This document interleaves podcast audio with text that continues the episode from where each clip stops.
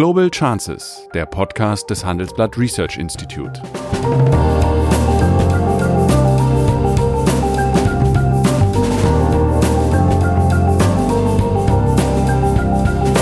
Der ehemalige Außenminister analysiert zusammen mit Professor Bert Rürup die geopolitische Lage, exklusiv für den Chefökonom, den Newsletter von Professor Rürup. Für Deutschland ist das Problem, dass wir nach wie vor handlungsunfähig sind äh, in Europa. Wir brauchen eine Bankenunion.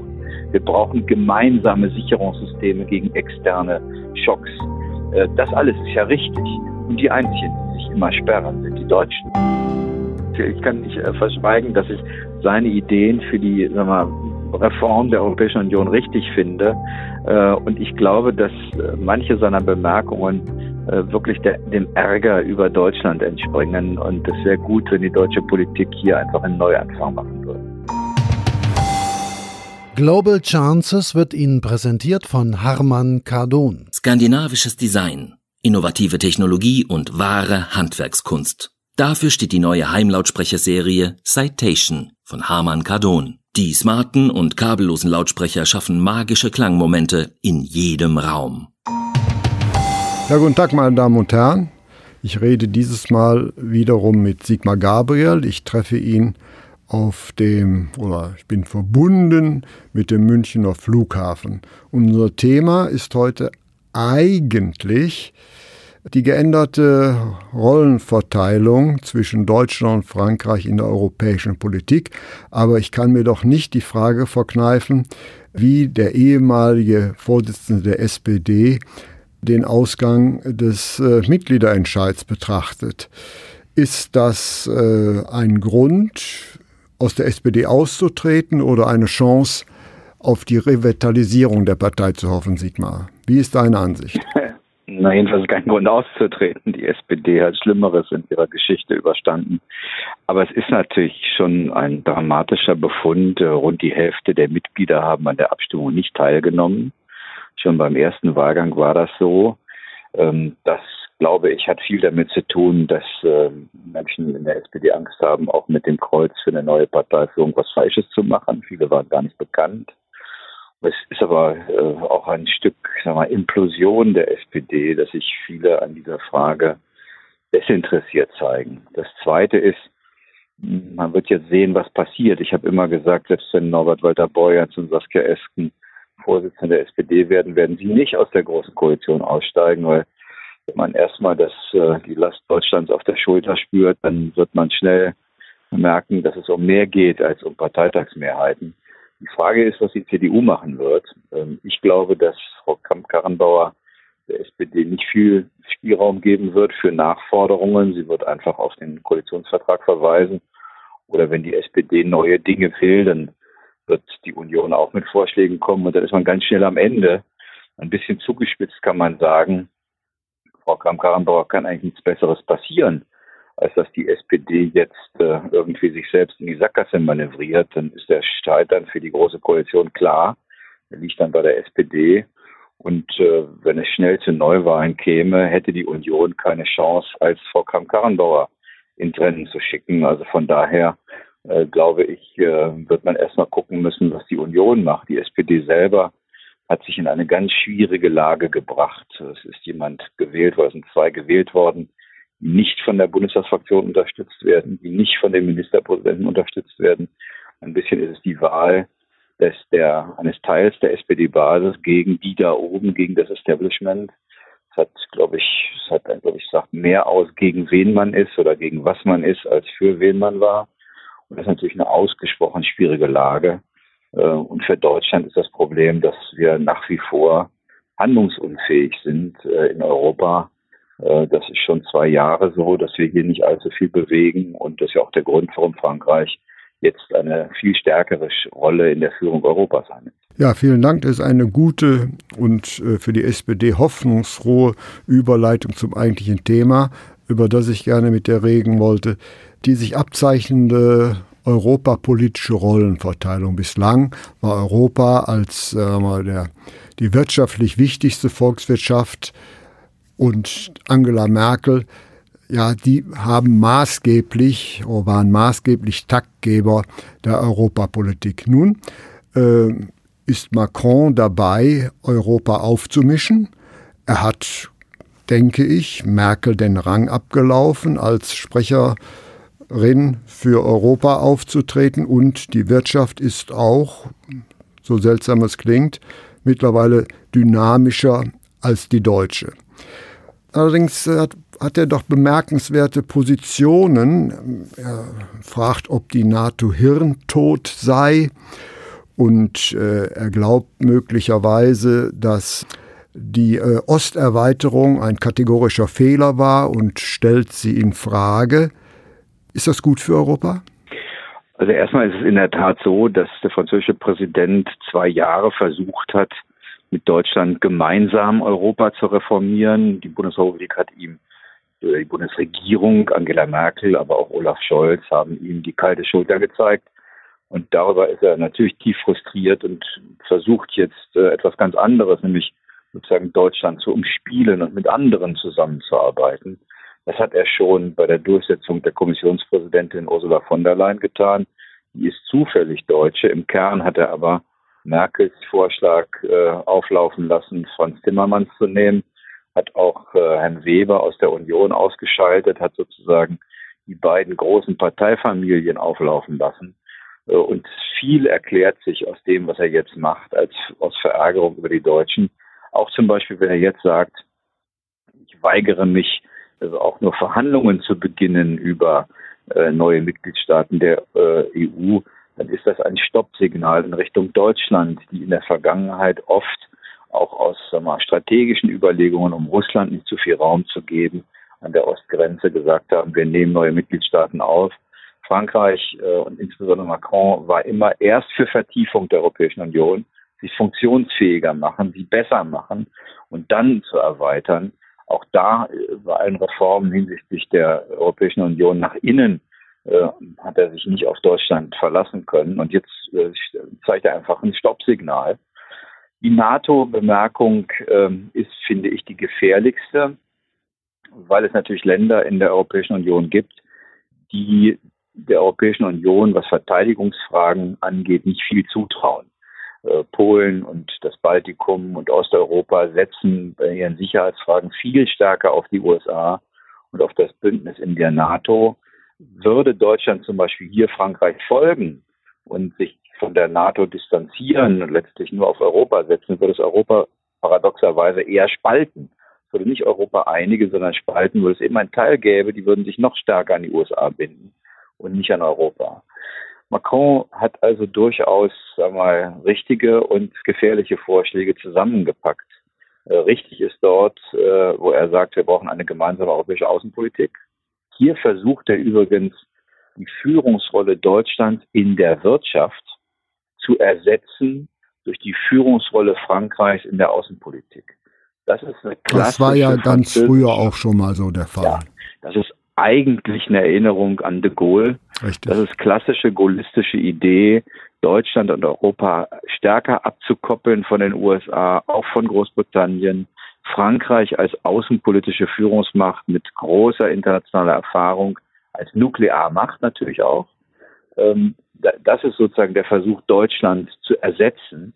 Ähm, ich glaube, für Europa wäre es insgesamt äh, eine Riesengefahr, wenn die diese, diese Rhine-Divide, die Teilung mhm. zwischen Frankreich und Deutschland so weitergeht. Wir müssen dringend wieder zu gemeinsamen äh, ähm, Aktivitäten zurückfinden. Kommen wir gleich drauf, aber ich bleibe noch bei Macron.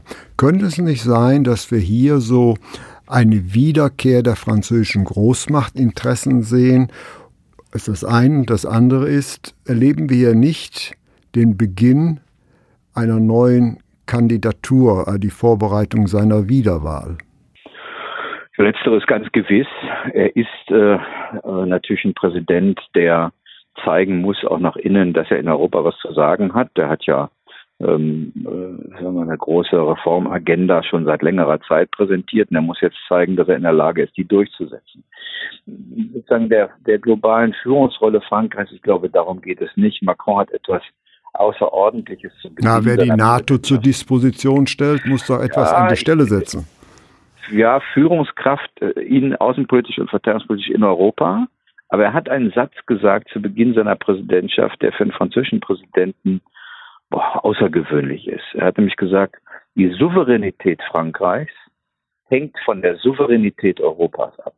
Nur wenn Europa souverän ist und nicht Spielball internationaler Großmächte, nur dann wird auch Frankreich souverän bleiben.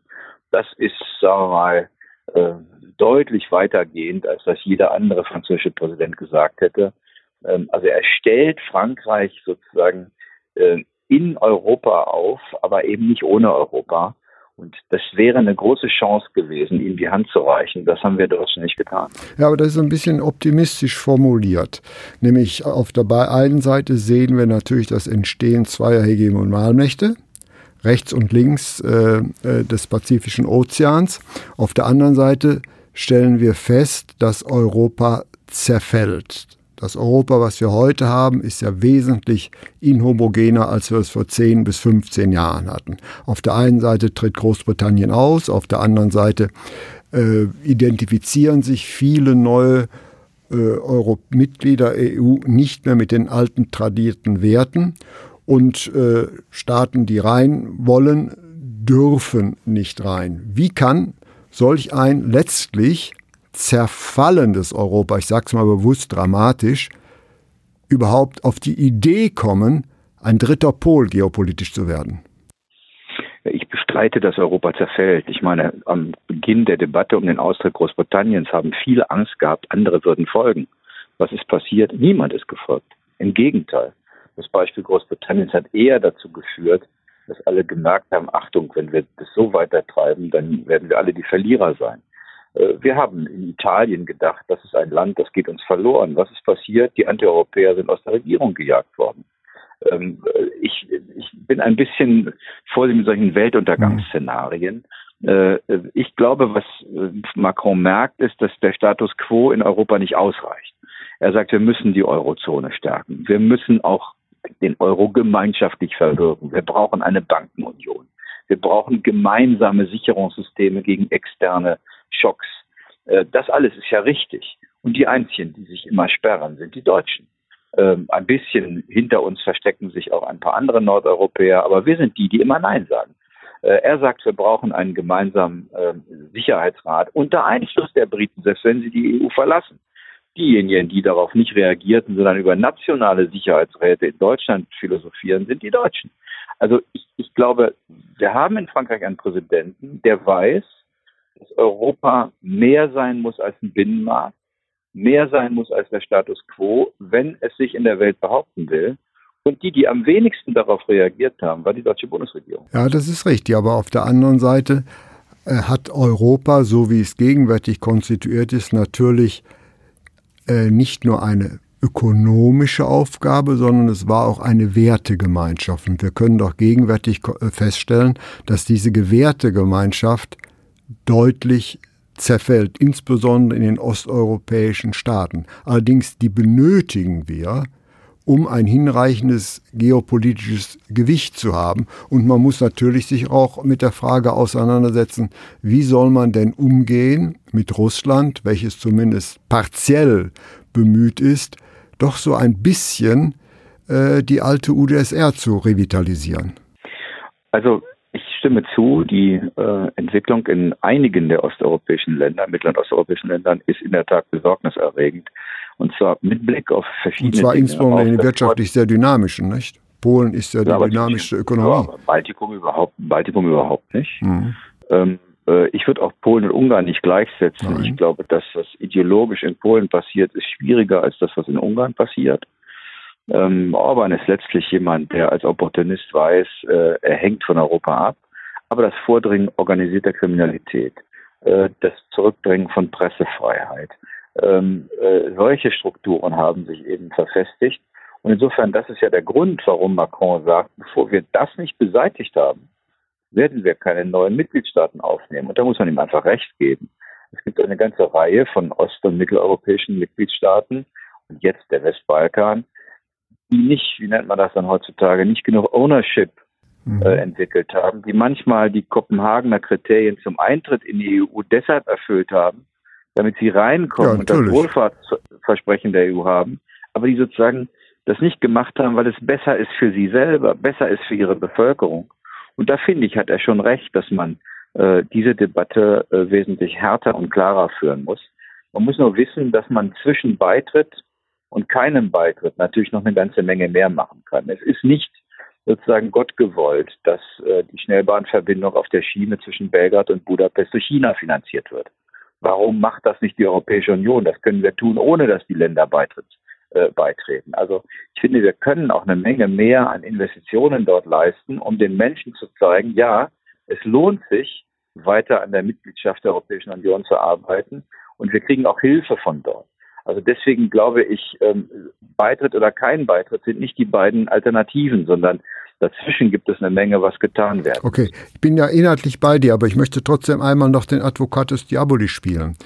Sind denn die Länder, die rein wollen und nicht rein dürfen, äh, hinreichend gefeit, um den Versuchungen Chinas zu widerstreben. Nämlich China versucht ja mit seiner neuen äh, Seidenstraße doch ein äh, neomerkantilistisches Expansionsprogramm. Und wenn äh, ein Land Mitglied der EU ist, ist es da nicht sicher vor, kann man am Beispiel Griechenland sehen, aber wir dürfen ja nicht übersehen, China kann auch kein vitales Interesse an einer starken EU haben und deswegen spielt man damit dann eigentlich äh, dem an der anderen Hegemonalmacht in die Karten.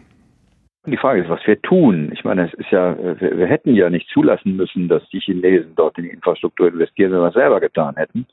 Äh, und es ist so, dass ähm, ich finde, auch da macht Macron etwas Richtiges. Wenn der chinesische Staatspräsident ihn in Paris besucht, dann lädt er die deutsche Kanzlerin und den Kommissionspräsidenten zum Besuch ein, um zu zeigen, liebe Chinesen, wir dürfen nicht immer von einer Ein-China-Politik reden und dann versuchen, Europa zu spalten, sondern es gibt auch eine Ein-Europa-Politik wir haben eine gemeinsame Position. Das war ein großer Fehler, als er jetzt nach China gereist ist, hat er ja deutsche Unternehmer mitgenommen, absichtlich, weil er europäische Interessen vertreten will. Und die deutsche Bundesregierung schickt die Wissenschaftsministerin hin, die schon in Deutschland keiner kennt, äh, und zeigt ihm wieder, was sie von ihm hält. Also auch da finde ich, ich bin zum Beispiel bei der Frage NATO überhaupt nicht Macrons Meinung, aber was die Entwicklung in Europa angeht, hat er einfach die richtigen Instinkte gegenüber China eine gemeinsame Politik zu machen. Den Chinesen zu sagen, pass auf, wir können gemeinsam an der Infrastruktur der Seitenstraße arbeiten, wenn es transparent ist, wenn alle die gleichen Bedingungen haben, wenn wir uns nicht in Abhängigkeiten bereden. Das aber geht nur, wenn Europa gemeinschaftlich gegenüber China auftritt. Das tun wir aber nicht, sondern wir überlassen das sozusagen jeder einzelnen Nation, was sie da tut oder nicht tut. Ein bisschen hat das auch was mit Russland zu tun oder vielleicht gar nicht so wenig. Hm, wir können als Europäer kein langfristiges Interesse daran haben, Russland immer näher an China heranrücken zu lassen. Das sind ursprünglich keine Länder, die sich so besonders gut verstanden haben. Aber heute muss man eben sagen, vom chinesischen Modell geht für das russische Modell keine Gefahr aus. Da versucht niemand, Systemwechsel in Russland zu organisieren. Es gibt keine wirkliche militärische Konfrontation. Und wir müssen aufpassen, dass uns die Russen nicht abhanden kommen. Das ist schwierig, weil solange Russland in der Ostukraine diesen Bürgerkrieg unterstützt, ist es für die Europäer. Über die Krim redet man ja komischerweise gar nicht mehr. Nein, über die Krim reden viele gar nicht mehr, weil alle wissen, dass das Problem nicht schnell zu lösen ist. Aber was zu lösen? Deswegen gibt es übrigens auch zwei Sorten Sanktionen. Es gibt Sanktionen, die sich nur auf die Krim beziehen. Und es gibt Sanktionen, die sich nur auf die Ukraine und die Ostukraine beziehen. Mhm. Und da hoffe ich, dass ein bisschen Bewegung reinkommt. Am 9. Dezember gibt es ja ein Gipfeltreffen. Früher war das jedenfalls so, wenn sich Staats- und Regierungschefs treffen, dann muss was vorbereitet sein, was man als Ergebnis vorzeigen kann. Ich hoffe, das gilt immer noch um da schrittweise wieder zu einem anderen Verhältnis zu Russland zu kommen, weil das kann kein europäisches Interesse sein, Russland immer mehr wegdriften zu lassen. Also ich höre eine gewisse Sympathie für Macron, obwohl er die NATO als Hirntod bezeichnet, aber sei es drum. Ja, ja, das ist so. Ich, ich kann nicht äh, verschweigen, dass ich seine Ideen für die sag mal, Reform der Europäischen Union richtig finde. Äh, und ich glaube, dass äh, manche seiner Bemerkungen äh, wirklich der, dem Ärger über Deutschland entspringen. Und es wäre gut, wenn die deutsche Politik hier einfach einen Neuanfang machen würde. Gut, äh, dann äh, frage ich doch mal den ehemaligen außen, deutschen Außenpolitiker, wie würde denn deine Strategie aussehen, äh, die unübersehbaren Verspannungen zwischen dem wirtschaftlichen Hegemon Europas, der immer noch Deutschland ist, und dem politischen Hegemon wieder ja anzunähern. Eine To-Do-Liste mit drei Punkten für Deutschland. Da ja Macron offensichtlich alles richtig macht. Nicht alles, um Gottes Willen. Aber einiges. macht alles richtig. Gemeinsamen Sicherheitsrat bilden in Europa, damit wir in Europa lernen, gemeinsam auf die Welt zu schauen. Zweitens, die Vorschläge zur Reform der Eurozone ernsthaft vorantreiben. Wir müssen den Euro zu einer wirklichen Reservewährung als Ersatz zum Dollar machen, sonst sind wir nicht souverän. Und das Dritte ist äh, natürlich auch äh, daran arbeiten, dass wir in Europa eine gemeinsame Verteidigungsfähigkeit aufbauen, aber nicht als Ersatz zur NATO, sondern als Ergänzung. Mhm. Äh, und sind dazu beispielsweise unser Außenminister und unsere doch angeschlagene Kanzlerin die richtigen Leitfiguren, äh, das von dir skizzierte Programm auf absehbare Zeit umzusetzen? ich habe bislang immer die Hoffnung gehabt, dass die Kanzlerin, die ja doch, sag mal, das Gewicht Deutschlands genauso gut kennt wie das Frankreichs und Europas, äh, zu so etwas bereit ist. Ähm, sie ist ja im Wesentlichen äh, in der Außenpolitik noch engagiert.